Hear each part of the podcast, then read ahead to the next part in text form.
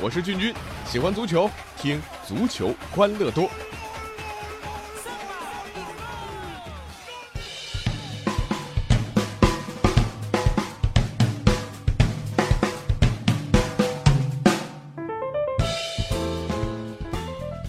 好，又到了我们足球欢乐多的时间了啊！那最近呢，君君最大的感受啊，哎，咱们这个全国人民的诗词水平蹭蹭往上涨啊！呃，最近一个选秀节目里呢，一首原创歌曲《消愁》唱的我那是肝肠寸断，而且是这断得粉粉碎那种啊！一杯敬朝阳，一杯敬月光，一杯敬故乡，一杯敬远方，一杯敬明天，一杯敬过往，一杯敬自由，一杯敬死亡。哎呀，这词儿写的实在是太好了啊！呃，另外呢，最近这个各种诗词主题的节目也火得一塌糊涂。那你还别说，这也影响到了今年的中超联赛。那咱们在这个文学气质上也有了十足进步啊！啊，别的咱不说，光成语方面啊，咱中超就贡献了不少啊。什么诗林点赞呐，啊，好客挥拳呐，啊，闻君指路啊，都成为了呃网络的新语。而在刚刚过去这周，上港和权健的两次交锋之后啊，中超词典里又多了一个新成语，叫做“斤斤计较”。这个“斤”呢，不是这个斤两的“斤”啊，而是在呃中超赛场上风光无限的这两条白毛巾。这所有的一切呢，还要从上周那场足协杯四分之一决赛第二回合赛事说起啊。呃，可能有些球迷还不是特别清楚，我们简单说一说啊。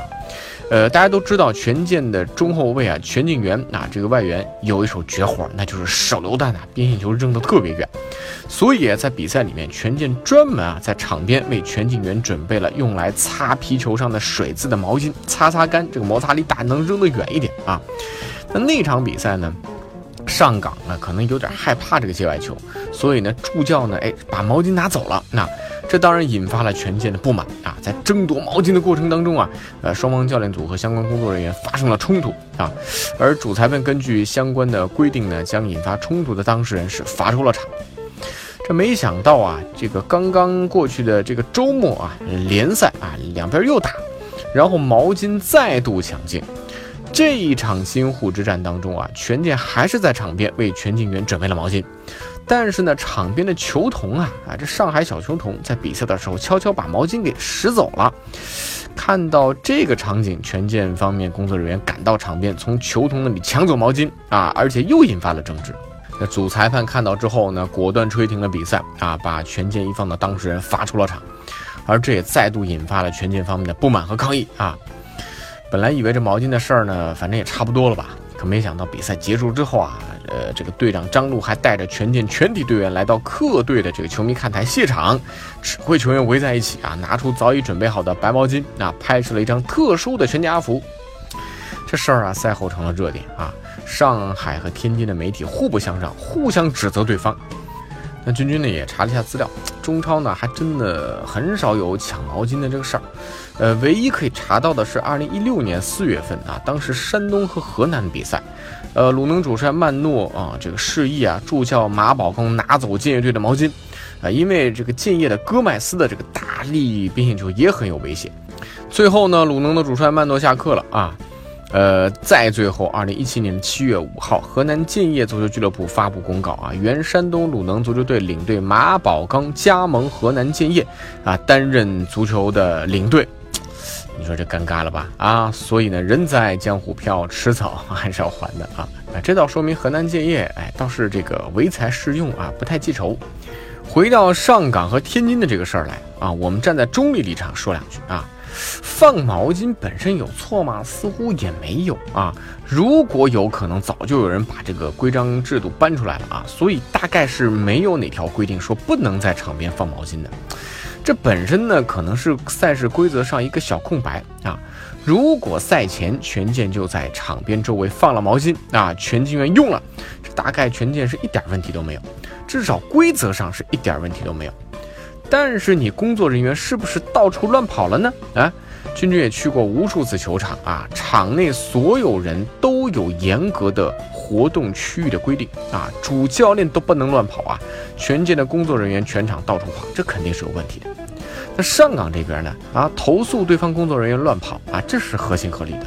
上岗不管，裁判和赛区工作人员那都得管啊。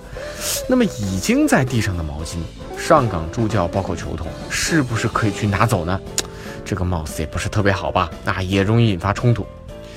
这个斤斤计较的事情啊，我第一反应就是中国足协赶紧要发布具体细则。关于毛巾和其他的一些非比赛必须用的物品啊，呃，这个你你得有的规定。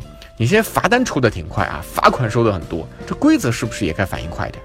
首先啊，在场地内，工作人员的活动区域需要明确，比赛时全场周围乱跑那肯定是不行的啊。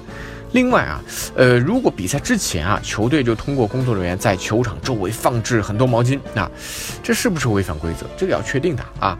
那么如果放毛巾不违反规定，那么什么是可以放的，什么是不可以放的？我放什么都可以吗？啊，这是不是也需要明确一下啊？呃，然后呢，如果啊犯了规，根据条款应该怎么罚啊？如果可以放毛巾，那场地方的球童拿走毛巾，是不是也要警告呢？啊，等等等等。这有人说了，有必要吗？啊，这个就一毛巾，当然有啊。我们就是在制定规则的时候不那么斤斤计较，才会出现那么多可以斤斤计较的事情啊。呃，当然这个足协的话说完呢，回过头来啊，再说说两支球队，我得说两句，太小家子气了。没有毛巾，这全进员啊，大力手抛球治不来了啊。有毛巾上岗就会丢球吗？你拿走人家毛巾，球队就能赢球吗？啊，搞得比赛胜负哈就在于球是不是啊用毛巾擦过，而且场上没完，场下还继续啊，都把时间和精力放在这些斤斤计较的事情上。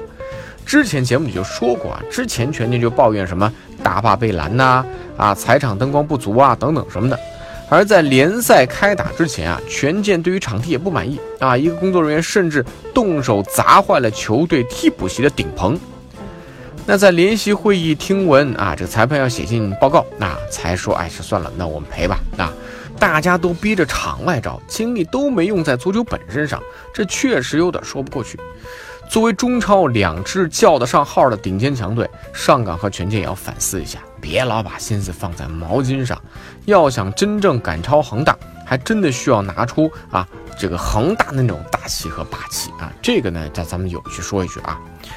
这又说到权健赛后在队长张璐的带领之下完成了那次举毛巾的合影，这本身就是一个搞事情的举动嘛啊，呃，你还没想，还真搞出一小插曲，在拍照的时候啊，张璐因为镜头被挡了，推了一下一位摄影老奶奶啊，这老奶奶可是圈子里人尽皆知的洪老师。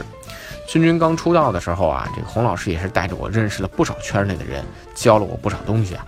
这可是圈里大家都极其尊重的前辈。那之后呢？张璐迅速在微博上道歉，还专门啊要到了洪老师的电话啊，致电表示歉意。这君君专门去看了一下这个现场的录像啊，当时张璐的这个动作啊，与其说是推，不如说是碰，其实也就是碰了一下洪老师的手臂，示意稍稍让一下。而且他当时确实，呃是。因为这个有点挡了他的镜头啊，他呢还是看相机的取景器，没有注意到啊。当然，这个事后呢，黄老师也知道张璐是无心的啊，这根本就没有放在心上。你看啊，本身啊，这个权健拍毛巾合影的事儿是件不那么大气的事儿，但在对待洪老师这件事儿啊，队长张璐和洪老师都表现得非常大气。足球圈里不应该更多的啊，有点这样的正能量吗？啊？怎么在毛巾这件事儿上啊就斤斤计较了呢？你你说这矛盾不矛盾吗？啊，呃，其实国际足坛也不乏一些排外招啊，但你发现无论国家队的豪门还是俱乐部的豪门，有几个是靠盘外招取得辉煌的啊？还不是最后靠实力？这盘外招根本就成不了决定比赛胜负的因素啊！与其在毛巾上斤斤计较啊，真不如在训练的时候斤斤计较。好了，我是君君，欢迎大家多多参与足球欢乐多的节目互动啊！咱们微信公众号搜索足球欢乐多，微博搜索足球欢乐多 FM，足球欢乐多的 QQ 群是幺七七幺六四零零零，我们下期再见。